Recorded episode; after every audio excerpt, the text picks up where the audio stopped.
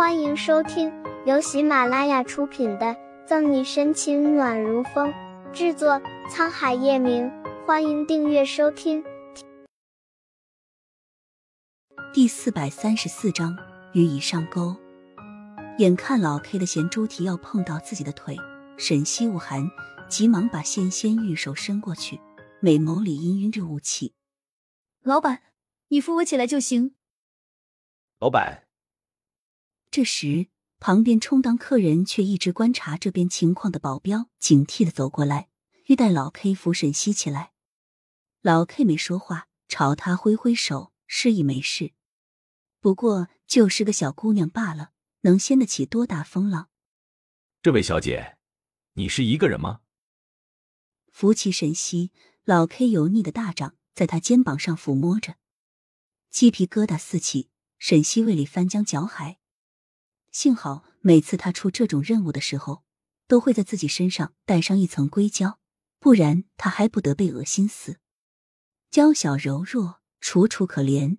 沈西挤出几滴眼泪，和几个朋友一起，但他们还没有来。家人在怀，老 K 早就忍不住了，眼里浮现出猥琐，却怜香惜玉的说：“我看小姐的脚扭的不轻，很可能错位了。如果不及时医治的话，很可能会落下病根。这样吧，我正好在楼上开了个包房，小姐不介意的话，可以随我上去。我让医生给你看看。”顺便等你朋友。老 K 说的仁义正气，不知道的还真以为他是一心为沈西的脚踝着想。这方便吗？沈西脸上浮起欣喜，却迟疑不决。这样若即若离、欲擒故纵的表情，表演的恰是其分，落在老 K 眼里更是欲火焚身。方便方便。怕沈西下一秒拒绝，老 K 小鸡啄米的点头，笑的眼睛眯成一条缝。那好吧，沈西犹豫着点头。高阳哄骗到手，老 K 舔了舔嘴唇，眼睛忍不住的打量着沈西迷人的身材。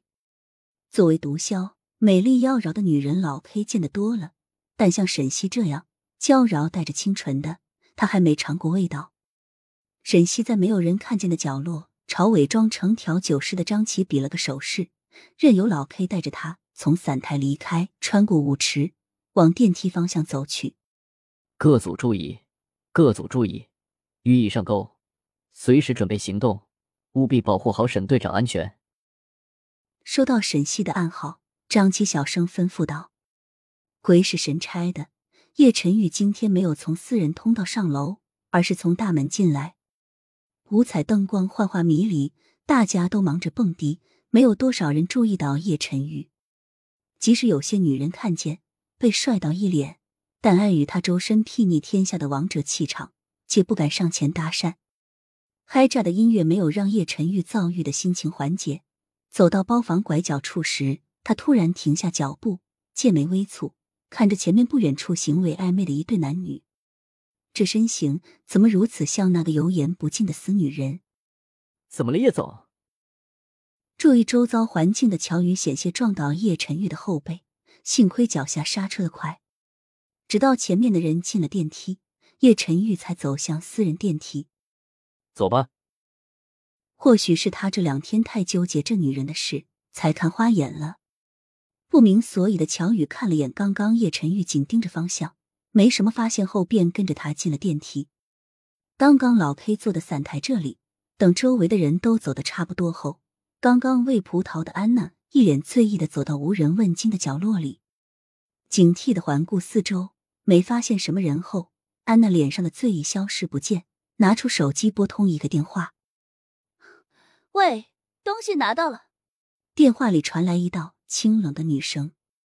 冷汗淌下，安娜带有一丝惧意：“事情本来进展的很顺利，但但后来杀出一个程咬金。”不知道从哪里跑出来一个女人，迷住了老 K。废物，一点小事都办不好，我拿你何用？果不其然，如安娜预料之中，电话里的女人很是生气。不过小姐，我能看得出那个女人不一般，还有点熟悉，好像我在哪里见过。